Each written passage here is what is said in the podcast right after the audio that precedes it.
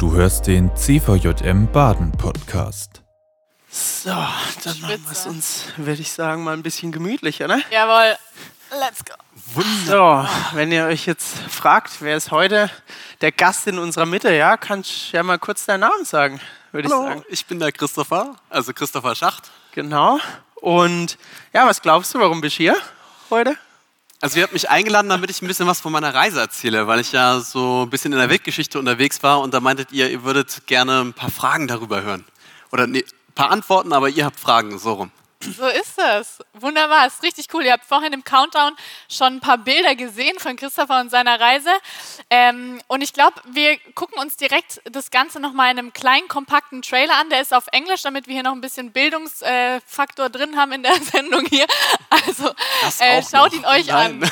Schule reicht nicht. Ja, ja. Gut, viel Spaß. Just one time in my life, I just wanted to be free and not thinking of the day ahead, but just living day by day and moment by moment.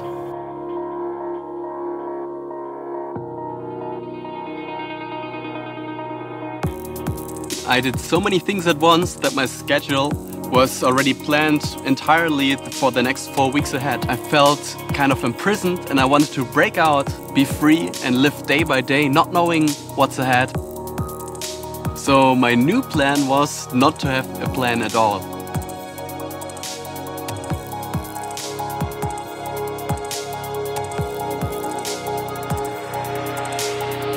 I wanted to embrace the unexpected. So if I would like a place, I just stay, and if I don't like the place, I will just move on.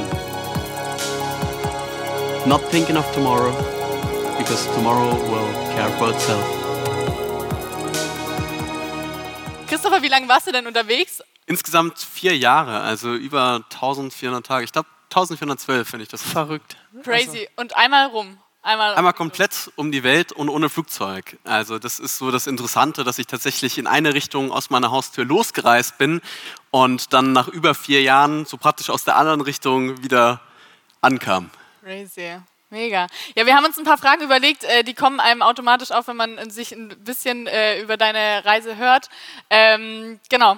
Philipp, willst du anfangen? Ja, genau, ich fange mal an. Also auf jeden Fall bist du ja viel rumgekommen. Und was war denn so dein skurrilster Job oder dein aufregendster Job, so den du in diesen vier Jahren gemacht hast? So? Also, weil ich niemanden auf der Taschenliege wollte, habe ich über 30 verschiedene Jobs unterwegs gemacht. Und da war alles Verrückte mit dabei, von Tankwart in Peru bis zum äh, medizinischen Studien. Versuchsobjekt, könnte man sagen, in, ja, in Korea für Wachstumshormone. Ich habe da an Ah, so ja. einer Studie teilgenommen. Und bist Ähm, du ein bisschen gewachsen noch? Leider nicht. Ich hatte es gehofft. Ich habe einen Zwillingsbruder, der einen Ticken größer ist und da hatte ich dann irgendwie gehofft, dass ich noch ein bisschen was schaffe. Aber ich glaube, so einer der krassesten Jobs war in Englisch-Guyana Gold zu schürfen, also mitten im Dschungel zu sein, ähm, weit weg von der Zivilisation. Da haben teilweise überhaupt gar keine Straßen mehr hingeführt, sondern da kamen wir dann irgendwie über Flusswege tagelang hin und dann richtig mit Pike, Schippe und diesen kleinen Pfannen dann so das Gold raussieben und Quecksilber am Ende. Das war schon echt so ein Männertraum irgendwie. Okay. Glaube ich. Ey. ähm, crazy, ja, mega nice. Ähm, jetzt hast du jetzt schon gesagt, okay, da waren echt skurrile Sachen dabei. Über viele Geschichten hast du bestimmt auch schon tausendfach gesprochen. Mich würde jetzt interessieren, gibt es eine Geschichte, die du eigentlich viel zu selten erzählst, wo du sagst, okay, das war eigentlich mega cool, aber irgendwie komme ich nie dazu, die zu erzählen, weil es vielleicht irgendwie nicht Boah. passt oder so. Also es, es gibt da ziemlich viele Geschichten. Tatsächlich liegen mir da jetzt nicht so viele auf der Zunge, aber du hast dir aus dem Buch, also ich zeige das mal ganz kurz, eine Geschichte auserwählt, die ich tatsächlich noch nie, glaube ich, live vorgelesen habe, noch live erzählt habe. yes, Premiere, Freunde, sehr cool. Ja, das heißt, wir können eventuell, also das ist denn die deutsche Version. Wir haben ja vorher einmal ganz kurz die englische Version gesehen. Inzwischen gibt es das in sieben Sprachen, also auch irgendwie auf Koreanisch und Hochchinesisch in Taiwan und so ein Zeugs. Wenn es okay ist, dann lese ich die Stelle einfach vor oder Du kannst sie auch gerne jetzt schon vorlesen, ja klar. Gerne. Ja, gern. und dann erzähle ich dann noch, noch ein paar andere Geschichten. Ist in Ordnung? Ja. Cool. Gut. Also wir sind jetzt auf, kurz um den Überblick zu geben, wir sind jetzt mitten auf dem Pazifik auf einer Segelyacht. Ich habe ja gesagt, ohne Flugzeug um die Welt. Das heißt, ich segel gerade mit einer Mannschaft da auf so einer 12, 13 Meter Segelyacht über den Pazifik und das ist jetzt ein Ausschnitt daraus. Die freien Stunden unserer Überfahrt verbrachten wir im Schatten des Sonnensegels mit Schachspielen, Lesen oder tiefsinnigen Gesprächen. Ups, da kam nochmal wieder. Einmal kam es zwischen dem Belgier und mir dabei zum Streit. Es war nur eine einfache Meinungsverschiedenheit, nichts Ernstes, und trotzdem führte das für mich zu einer der wertvollsten Lektionen, die ich auf meiner Reise lernen durfte. Denn als der Belgier sich in seiner Kajüte aufs Ohr gelegt hatte, wies mich unser Kapitän zurecht. Lass so etwas Unnützes in Zukunft sein. Denk doch mal nach. Wie gut deine Argumente sind, ist völlig egal. Wenn du nicht zuerst das Herz des anderen gewinnst, wirst du ihn nie überzeugen. Wenn du weiterkommen willst, dann musst du Diskussionen nicht nur über den Verstand führen, sondern auch von Herz zu Herz. Mein Kapitän merkte, dass mich dies nachdenklich gestimmt hatte und fügte hinzu, die meisten unserer Entscheidungen treffen wir nicht auf Basis unserer Vernunft, obwohl sich viele das einreden, sondern aufgrund unserer Gefühle. Deswegen machen Firmen auch keine Werbung mit langen Pro- und Kontralisten, sondern mit glücklichen Gesichtern. Was das Herz nicht erreicht, bleibt nämlich nutzlose Theorie. Er schaute mir ernst in die Augen. Wir haben dich nicht mitgenommen, weil wir noch unbedingt einen extra Mann brauchten, weißt du? Drei Leute hätten bereits ausgereicht. Aber ich wollte dich dabei haben, weil du etwas Neues an dir hast. Etwas, das mich interessiert hat. Wie meinst du das? Nun, du hast in Panama unter freiem Himmel gelebt und dreimal täglich Brötchen und Bananen gegessen.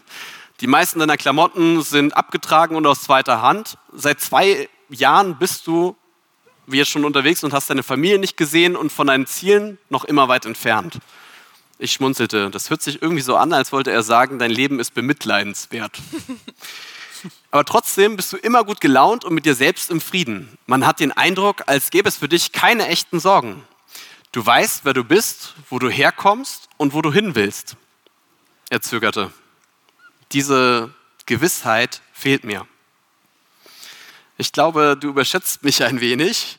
Was aber stimmt, ist, dass meine Sorgen und Probleme kleiner aussehen, wenn ich daran denke, dass dieses Leben nicht alles ist.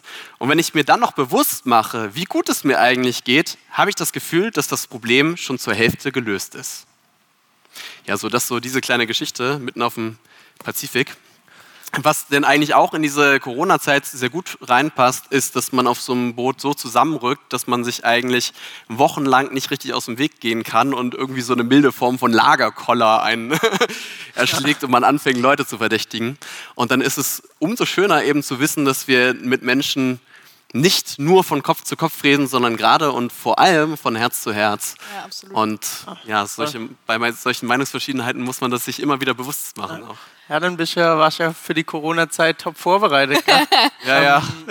Ja, ich muss auch ehrlich sagen, ich habe, ähm, also ich habe, ich lese wirklich nicht viel. Dein Buch habe ich gelesen. Das will wirklich was heißen. Es sind auch viele Bilder drin, muss man dazu sagen. Schöne viele Bilder, das mag ich gern beim Lesen. Ähm, aber tatsächlich diese Geschichte, ähm, die ist mir so im Kopf geblieben, weil ich das so aussagekräftig fand, dass man wirklich mal guckt, hey, okay, wie, wie geht es uns so eigentlich damit? Und ähm, ja, wie du sagst, jetzt gerade zu Corona-Zeiten kann man da auch mal drüber nachdenken, wie man eigentlich mit anderen Menschen und auch mit sich selbst umgeht. Genau. Wir haben noch ein paar Fragen für dich vorbereitet, ähm, allgemein zu deiner Reise. Und zwar hast du ja schon gesagt, du warst in sehr, sehr vielen Ländern unterwegs. Du hast einige Sprachen gelernt. Was kannst du noch? Kannst du noch was unter Beweis stellen hier von deinen Sprachen? Ja, ein bisschen was. Welche Sprache möchtest du? Was hast du zum Angebot? Also, ähm, ich bin mit Deutsch und Englisch losgereist und hatte drei, nee, warte, fünf Jahre Latein in der Schule tatsächlich gehabt und habe dann noch erstmal die drei lateinischen Sprachen, Spanisch, Italienisch, Portugiesisch dazu gelernt und dann war ich noch ein halbes Jahr in Korea und habe dann Koreanisch ähm, gelernt und Jigem Hanguguro den Chekim Sosibnida. Also jetzt habe ich Kannst ja jetzt keiner überprüfen, ne? genau. Ich habe da tatsächlich sogar gerade was durchgemixt, aber jetzt, also auf Koreanisch ist das Buch jetzt auch veröffentlicht worden. Check da ist Veröffentlichung. So, und ähm, dann habe ich jetzt durch mein Studium noch irgendwie Hebräisch und Griechisch noch mit dazu gehabt und lande dann irgendwo so bei acht Sprachen all in all. Et j'espère qu'un jour je parlerai aussi français. Du, Ah oui, ça serait ja, bien. du machst ja. Oui, on peut continuer en français, c'est pas Ja, genau. problème. Il y a beaucoup de gens. Also die Anki, die macht gerade Lehramt und will unter anderem Französischlehrerin werden. ist Einigen. Zuschauern graut jetzt wahrscheinlich schon wieder. Vorher warst du noch super sympathisch. Und jetzt, jetzt ist vorbei. Genau.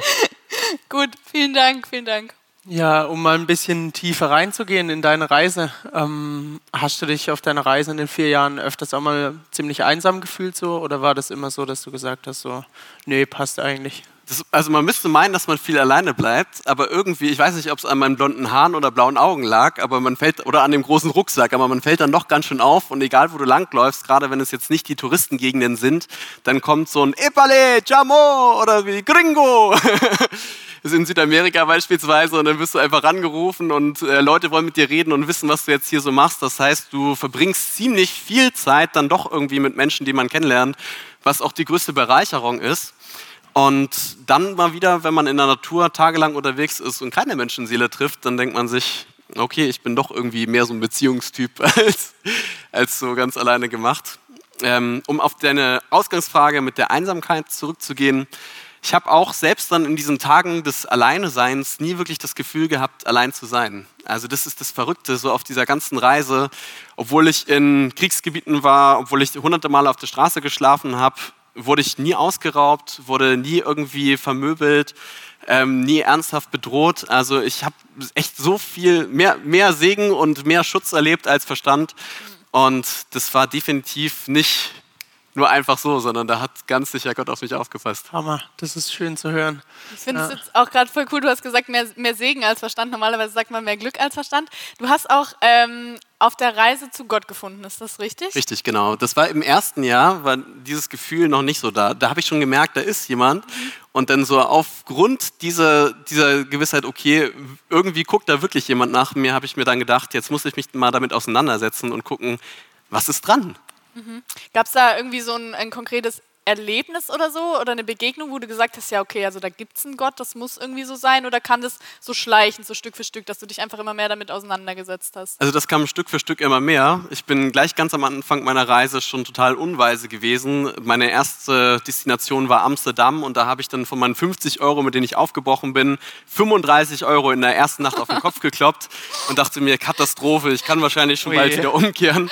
Und habe dann glücklicherweise, könnte man sagen, dann noch in den nächsten zwei Tagen Arbeit gefunden, sogar eine Unterkunft und ein Fahrrad, was in Amsterdam dann irgendwie auch dazu gehört. Und da habe ich schon das erste Mal erlebt, irgendwie funktioniert das ein bisschen besser, als ich das gedacht hätte. Und diese, diese Segenspur hat sich dann weitergezogen und dann kam ich nach Paris habe dann in Paris die 35 Euro, die vorher für eine Nacht Amsterdam gereicht haben, nun für eine komplette Woche gehabt, aber auf Kosten meines Magens. Also als ich Paris verlassen habe, hatte ich wahnsinnigen Hunger und tiefes Magengrummeln und dachte mir, als ich dann am Ende an den Ausläufern von Paris zur Mittagszeit in der Hitze, die Sonne brannte gnadenlos auf mich herab, da in der Sonne stand, dachte mir, oh nein, wie soll ich diesen Tag noch überleben? Also zum ersten Mal in meinem Leben habe ich unfreiwillig einen kompletten Tag nichts gegessen und die Tage vorher auch super wenig. Ähm, du bist ja Französischlehrerin, du weißt das. In Frankreich essen die ja immer nur so ein paar Gummibärchen und ein bisschen ja, Schokolade ja, so zum so Frühstück. Milch oder so, so ja, also nichts für den deutschen Magen. nee. Und äh, also so, sowas hatte ich dann vorher gehabt aber ein tiefes Magengrummeln, stand jetzt an dieser, an dieser roten Ampel mit meinem Schildchen in der Hand und wollte weiter trampen durch Frankreich durch. Und weil mein Magen so gegrummelt hat, habe ich dann auch aus, aus diesem Gedanken her, bisher hat es irgendwie so gut funktioniert, so ein Stoßgebet nach oben geschickt. Gott, wenn du da bist, jetzt gerade so ein bisschen essen wäre nicht schlecht, ich bin hier am Verhungern. und habe dann später herausgefunden, eigentlich kann man ja irgendwie sechs Wochen ohne Essen auskommen, aber wenn du erstmal richtig Hunger hast, dann fühlst du dich nicht so und so lange warten willst du auch nicht. Und während ich da dann so stand und gebetet hatte, ähm, mit einem verkniffenen Lächeln im Gesicht, hielt dann zwei Minuten später, die Ampel war gerade rot, so ein schwarzer Wagen neben mir an. Also der zog da richtig aus dieser parkenden Schlange so zu mir an den Seitenrand und, äh, weiß nicht, Mercedes oder BMW, äh, dunkel getönte Fenster und der hat das Beifahrerfenster 10 Zentimeter weiter runter gemacht und so ein Alupaket rausgehalten. Ich konnte nur die Hand und das Alupaket so sehen, wie er damit gewedelt hat. Ich dachte, hä, was ist das? Jetzt meint er mich. Und der hat da weiter gewedelt und dann bin ich gut hin, hab das genommen. Ähm, die Ampel sprang auf grün, alle Autos fuhren weg, inklusive der hier. Der Scheibe ging nach oben, ich ja. konnte nicht mal sehen, ob das ein R oder ein Sie war und ich habe das dann aufgemacht und da war eine Pizza Mozzarella drin. Und ich dachte, nee, also so Hammer, zwei Minuten nachdem ich gebetet habe, so, also und einfach dieser Fluss, das war jetzt eine kleine Geschichte von ja. vielen, die irgendwie witzig ist. Ich weiß nicht, wie häufig du schon mal auf den Pizzaboten gewartet hast, aber länger als zwei Minuten garantiert. Ja. Ja. Und äh, also so viele Stories, wo ich dann irgendwann dachte, das kann kein Zufall mehr sein. Ja. Also wenn das ein oder zweimal klappt, äh, okay, aber halt in so einer kontinuierlichen Weise, jetzt muss ich mich wirklich mal aus Dankbarkeit damit beschäftigen. Mhm. Und ähm, ja, dann habe ich angefangen zu gucken. Und weil ich ja in Deutschland groß geworden bin und wir schon ein ziemlich krasses christliches Erbe haben, dachte ich, okay, dann bin ich es auch irgendwo schuldig, mich mal mit dem Christentum weiter auseinanderzusetzen und zumindest mal das Neue Testament zu lesen. Vorbildlich. Ja, und da hatte mir von meinen Eltern dann so eine kleine, per Post so eine kleine Bibel zuschicken lassen. Ich weiß nicht, ob ihr diese Senfkorn-Bibeln kennt. Das diese ist ganz klein? Ja, genau, richtig. So ganz, ganz klein, so eine Lutherbibel. Und dann habe ich durch das Neue Testament gelesen und habe schon gleich am Anfang gemerkt, dass mich das nicht so gereizt hat. Also ich habe mir richtig jeden Tag eine Stunde einteilen müssen, damit ich da überhaupt durchkomme. Und habe irgendwie am Anfang echt nicht so den Zugang gefunden. Also dachte so, wow, das Buch aller Bücher, ja, Jahrtausende alt, so viele Leute leben es und lesen, äh, lesen es und lieben es. Und ich habe den Zugang aber nicht so bekommen. Habe das erstmal brach liegen lassen und als ich dann in Südamerika noch viel mehr Stories dann erlebt hatte, ähm, dachte ich so, jetzt muss ich mich doch nochmal wieder ransetzen und dann beim zweiten Mal lesen, als ich dann auch viele andere Christen getroffen habe, äh, wurde es plötzlich lebendig. Also ganz am Anfang, jetzt inzwischen lese ich die Bibel und dachte mir, wie konnte ich das hier langweilig finden? Das ist so ein krasses Buch und es macht so viel Spaß. Und ganz am Anfang hat mir der Zugang gefehlt. Also ich habe also ein schönes Gleichnis gehört von jemandem in Peru, den ich getroffen habe, so einem LKW-Fahrer, der meinte, die Bibel ist wie so eine Packung Streichhölzer. Also du fängst an, so, so ein Streichholz rauszunehmen und reibst es ein paar Mal und irgendwie passiert nichts und plötzlich fängt es Feuer.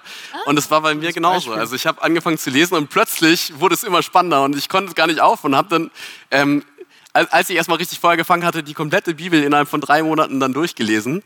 Also habe teilweise täglich irgendwie sechs, sieben Stunden einfach nur gelesen. Also Echt?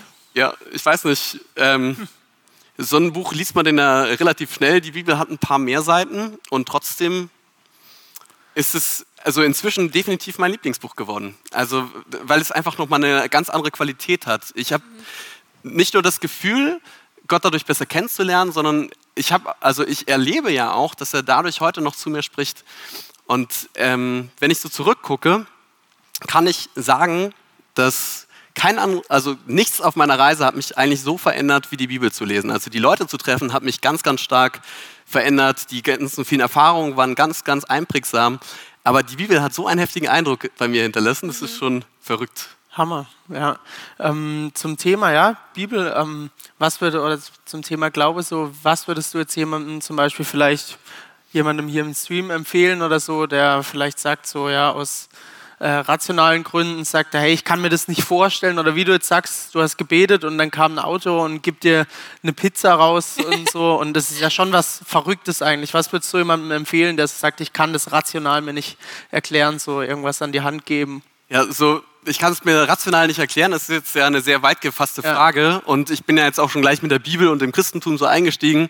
Aber für mich war die Frage erstmal, gibt es Gott oder gibt es ihn nicht? Also das ist erstmal so diese Grundfrage. Wenn es ihn nicht gibt, ist dieses Leben eigentlich für die Katz. Und ganz ehrlich, wenn wir uns umgucken, ähm, schon allein der menschliche Körper, also wie komplex alles ist. Das Auge, jeder, der mal gerne fotografiert hat, denkt sich, wow, hat unser Auge eine krasse Dynamic Range oder so. Also wir können hell und dunkel gleichzeitig sehen.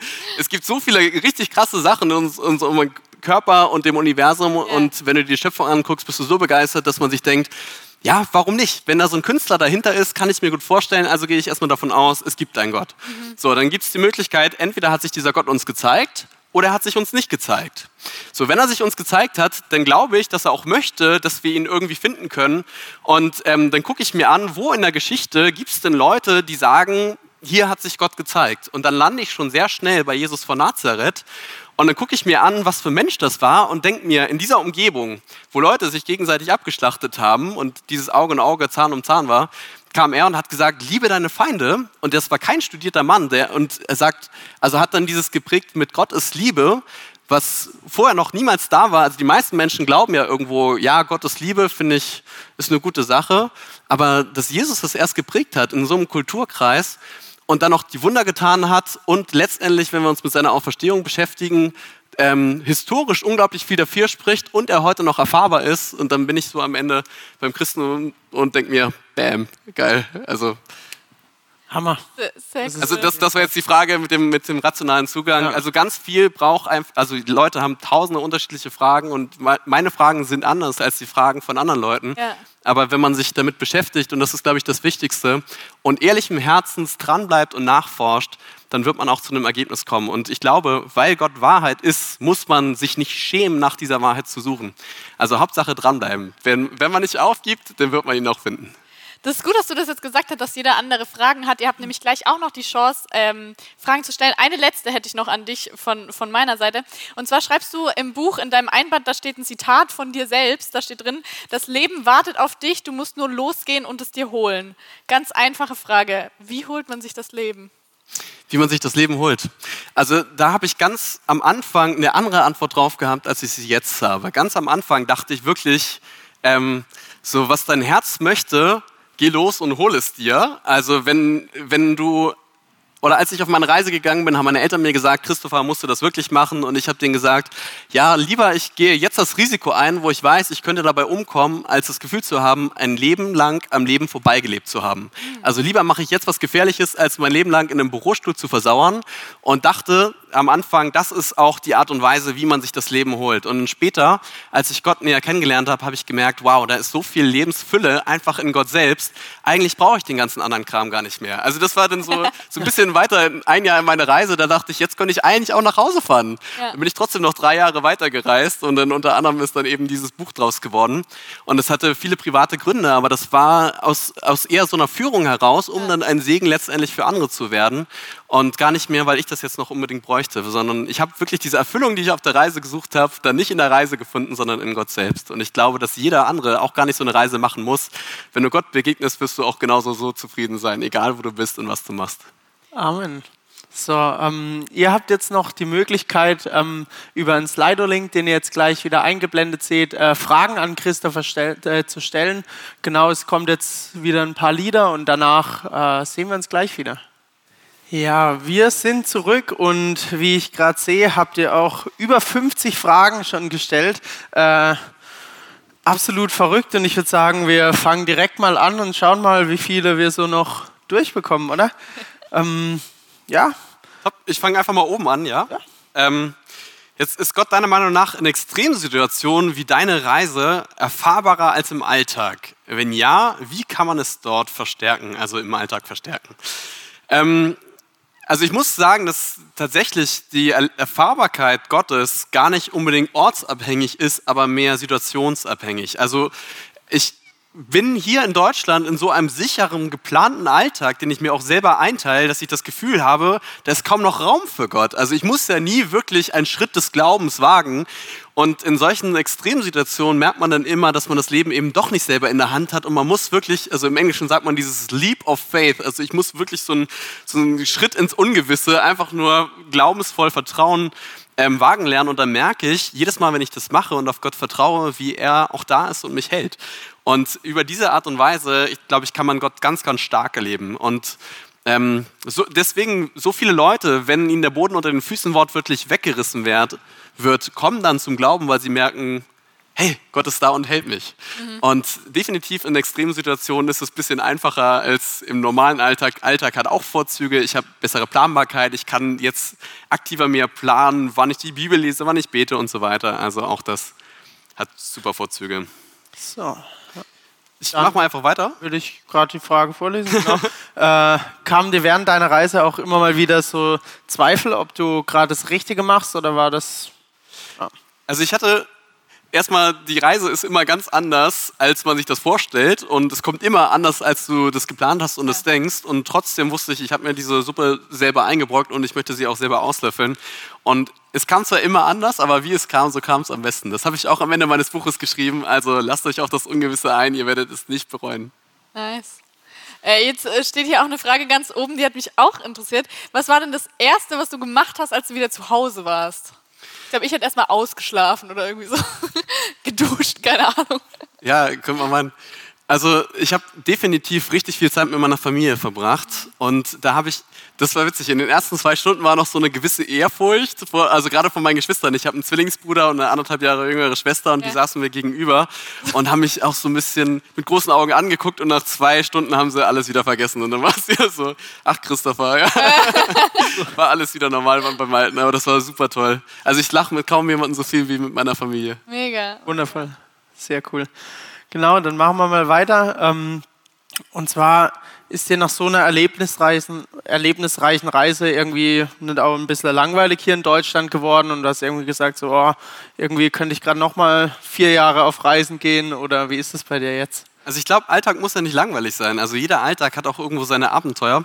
Und vielleicht kennen einige von den Zuschauern die Real Life Guys. Also es ist so eine YouTuber-Gruppe, ah, ja, zwei ja, Zwillinge, ja, die haben eine fliegende Badewanne gebaut, eine Höhle, U-Boot und so weiter. Ja, genau. Und jetzt eine Rutsche. Da war ich gestern wieder rutschen vom Dach tatsächlich. Nice.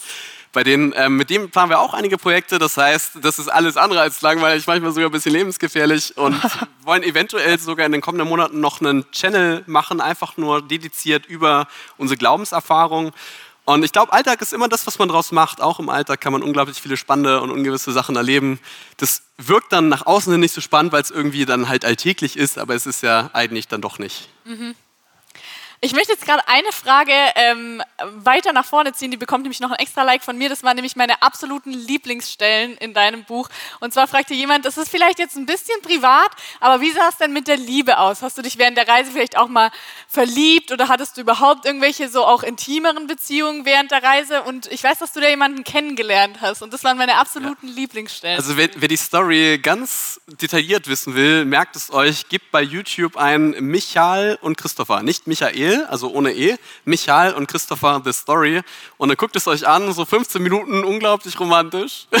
Deswegen war es meine Lieblingsstelle Lohnt sich sehr. Also so nach einem Jahr, als ich zum Glauben gekommen bin, ähm, dachte ich, ich will nicht irgendwo auf meiner Reise immer gebrochene Herzen hinterlassen. Deswegen habe ich mir ganz klar einen Cut gesetzt. Ich werde mit niemandem groß flirten oder ähm, ich habe auch niemanden geküsst für vier Jahre, drei Jahre, vier Jahre, bis ich dann die eine kennengelernt habt und wie genau die Story war, das könnt ihr das selber sehen. Christopher und Michael, This Story. Lohnt sich, wirklich, ist eine super Geschichte.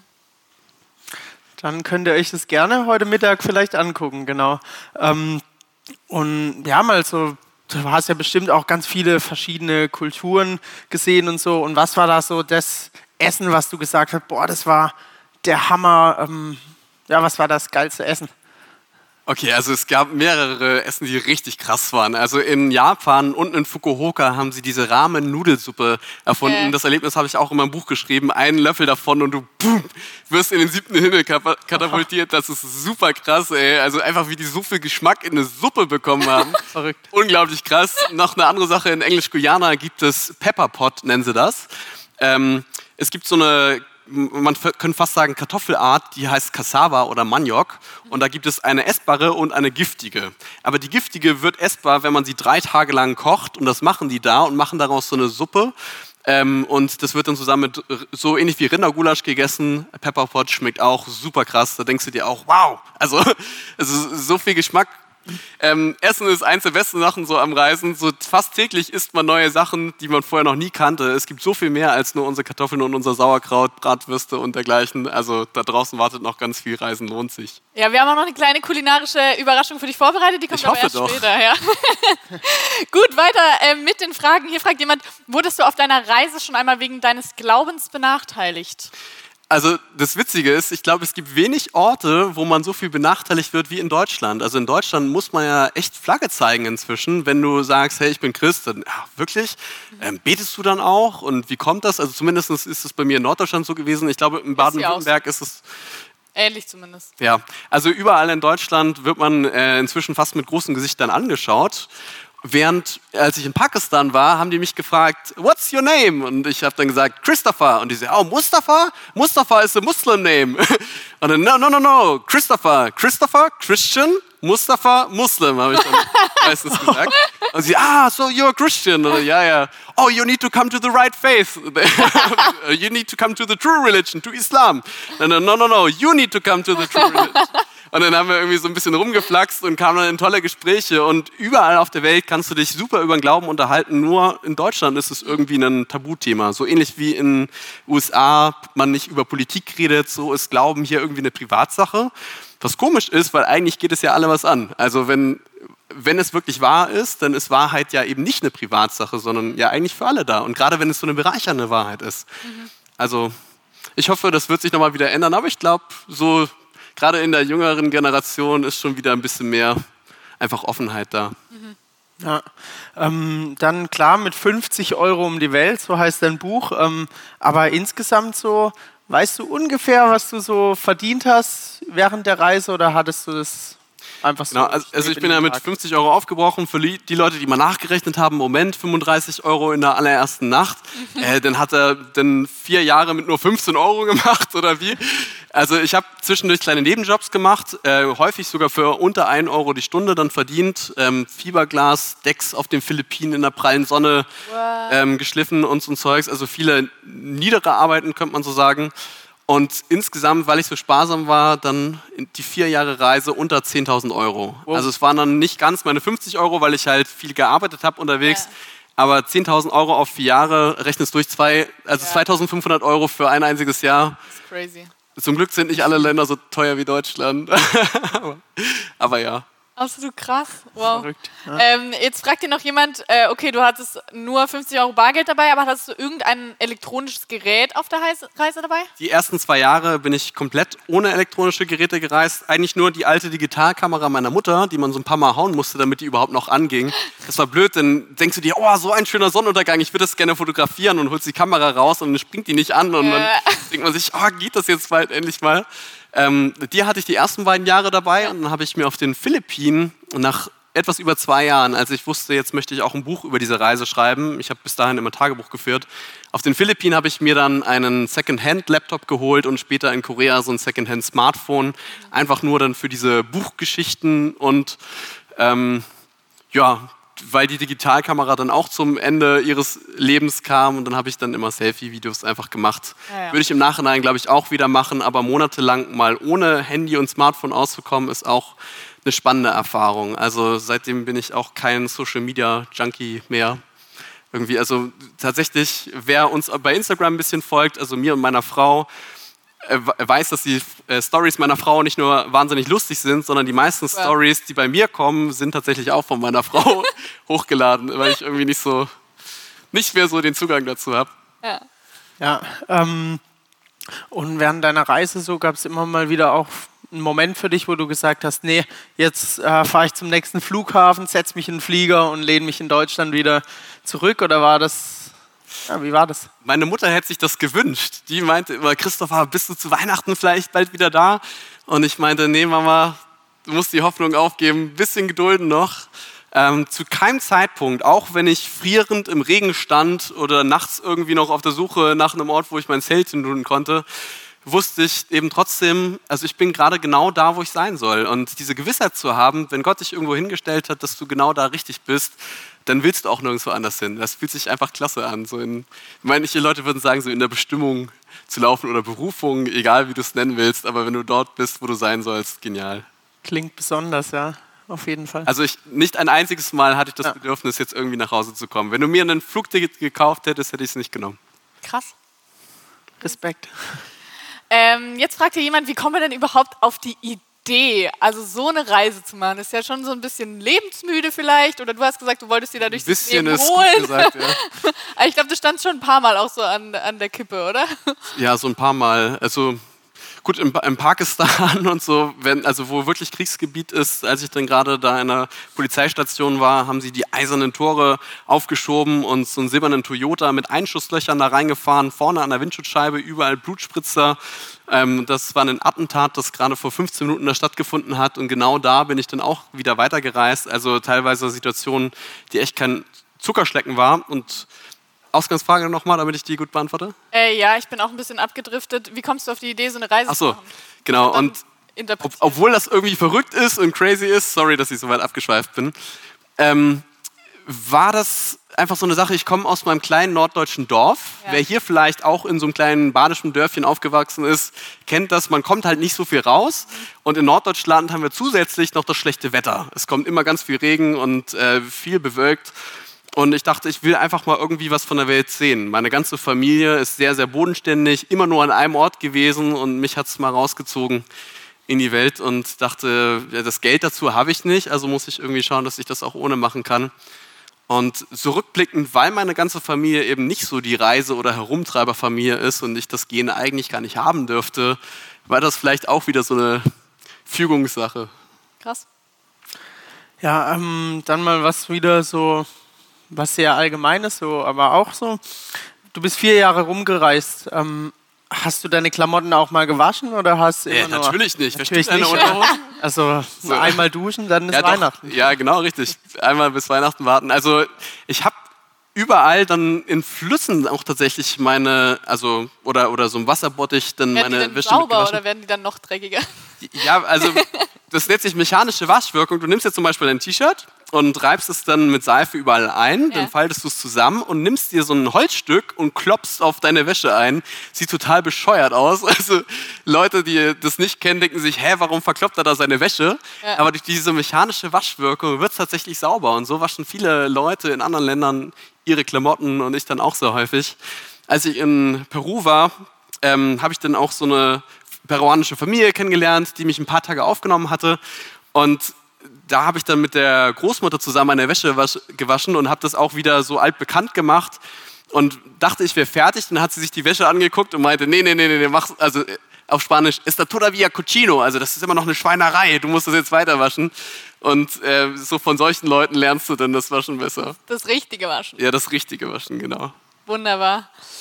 Ich sehe jetzt gerade leider keine neuen Fragen hier auf dem Screen. Können wir nochmal neue Screen-Fragen haben? Wie lief das Oder mit den Finanzen zu Hause ab? Ah ja, also Miete okay, und Co. Also ich okay. bin bei meiner Familie ausgezogen, könnte man sagen. Das heißt, ich hatte zu Hause keine weiteren ähm, finanziellen Lasten. Was jedoch war, aus versicherungstechnischen Gründen, war ich am Anfang noch bei meiner Familie gemeldet. Also wenn du deine Wohnung nicht aufgibst, weil du eben bei deiner Familie wohnst und die bleibt da leben, dann war ich da weiter gemeldet. Und später ist meine Familie aber umgezogen, während ich auf der Reise war. Und jetzt hätte ich mich eigentlich ummelden müssen, sonst zahlst du mehrere tausend Euro Strafe. Das kumuliert sich dann mit der Zeit. Ummelden kannst du dich aber nur persönlich. Also du musst mit deinem Ausweis dann zum Bürgeramt gehen äh, von der neuen Gemeinde, wo deine Familie dann dahin zieht und sagen, hallo, ich bin jetzt auch da, trag mich bitte ein. Und Reisen ist kein Grund, warum man das nicht persönlich machen kann. Das heißt, meine Mutter war eigentlich schon happy und dachte sich, Christopher kommt bestimmt vor Weihnachten wieder nach Hause, um sich da umzumelden. Ansonsten Ja. lohnt sich das finanziell nicht. Nur deswegen sind die umgezogen, oder? Ich weiß nicht, das könnte, das könnte sein. Ja. Und dann habe ich so auch drüber gebetet und gedacht, ja Moment, aber Gott hat mich so weit hier geführt und auch so, so viele Sachen bisher ermöglicht, das wäre irgendwie würde es einfach nicht passen, wenn das jetzt auch der Grund wäre, dass ich deswegen die Reise abbrechen müsste und wieder nach Hause gehen müsste. Und ich habe meinen Personalausweis, also ich hatte Reisepass und Personalausweis, beides irgendwie mit dabei, habe meinen Personalausweis zurückgeschickt zu meiner Familie und meinte, probiert es trotzdem mal und geht da zum Bürgeramt und probiert es einfach mal aus. Und meine Mutter meinte, nein, ich habe mit unserem Anwalt geredet, das klappt nicht, das kann man nicht machen. Und ähm, dann meinte ich, nee, bi- bitte, ich habe drüber gebetet, probiert es aus. Und dann ist mein Papa mit meinem Personalausweis dann da zum Amt gegangen. Und gerade als er reinkam, stürmte so ein Techniker an ihm vorbei und äh, hat den, den Fräulein vom Amt gesagt, ey, ich habe die Lösung für all eure Probleme. Und zwar war der Drucker kaputt und der Techniker hat dann angefangen, den Drucker zu repar reparieren und kannte wohl auch irgendwie die Bearbeiterin da, die Beamtinnen und hat mit dem ein bisschen geflirtet währenddessen. Und mein Papa hat einfach nur die Sachen da abgegeben, die haben das abgestempelt, er hat es zurückbekommen und es war ohne Nachfragen plötzlich eine geklärte Sache. Und so waren es ganz viele so Momente auf meiner Reise, wo ich dachte, verrückt, aber es hat funktioniert. Also Gott hat Gott hat's möglich gemacht. So Ja, wieder. Gott hat auf jeden Fall Humor. Ähm, passend dazu, ähm, hast du schon mal auch erlebt, äh, dass Gott dir etwas nicht gegeben hat, weil so mit der Pizza jetzt da mit dem Amt und so, das ist ja doch einiges. Ist das auch schon Ja. mal vorgekommen? Ja klar. Also ich habe auch eine Gebetsliste dann irgendwann äh, geführt, weil ich dachte, ich möchte, also ich habe Informatik vorher ein Stipendium gehabt, war im naturwissenschaftlichen Profil, also habe in Physik mein Abitur gemacht und dachte, das kann ja auch eine Einbildung sein, jetzt einfach mit diesen Gebetserhörungen wie ja. Pizza und so weiter und habe mir wirklich eine Gebetsliste gemacht, wo ich dann draufgeschrieben habe, ähm, all die wichtigeren Sachen, also jetzt nicht sowas wie Weltfrieden oder so, sondern halt wirklich konkrete Dinge, für die ich da gebetet habe. Meinetwegen, der Vater von einem Freund von mir war im Koma und die Ärzte haben gesagt, der hat eine 20% Überlebenschance und ich habe für den gebetet und am Ende hat das überlebt und dann wusste ich, okay, jetzt habe ich eine Wahrscheinlichkeit tatsächlich, mit der ich dann am Ende rechnen kann. Ich weiß irgendwie, so Leute, wie ich Hast Signifikanzniveau dann berechnet. so ungefähr. Und ähm, also ja, es sind nicht alle Sachen in Erfüllung gegangen, aber wenn ich mir die Liste angucke, bin ich trotzdem geflasht, wie viel. Also das ist wirklich so eher in einem 80 bis 90 Prozent zu 10, 15 Prozent Verhältnis zueinander. Und also das war für mich selber nochmal einfach sehr, sehr überzeugend und stärkend, wie viel Power tatsächlich hinter Gebet steckt. Man denkt so, naja, da kann ja jetzt wenig bei rumkommen, wenn ich mich da hinhocke und die Hände falte und trotzdem ist es echt wahnsinnig kräftig.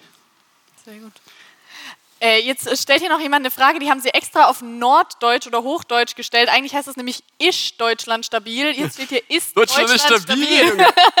ja, also man, man, könnte sagen, die ganze Welt ist instabil und Deutschland ist definitiv eins der stabileren Länder. Klar, auch wir haben Korruption und dergleichen, aber in anderen Ländern ist es noch viel schlimmer.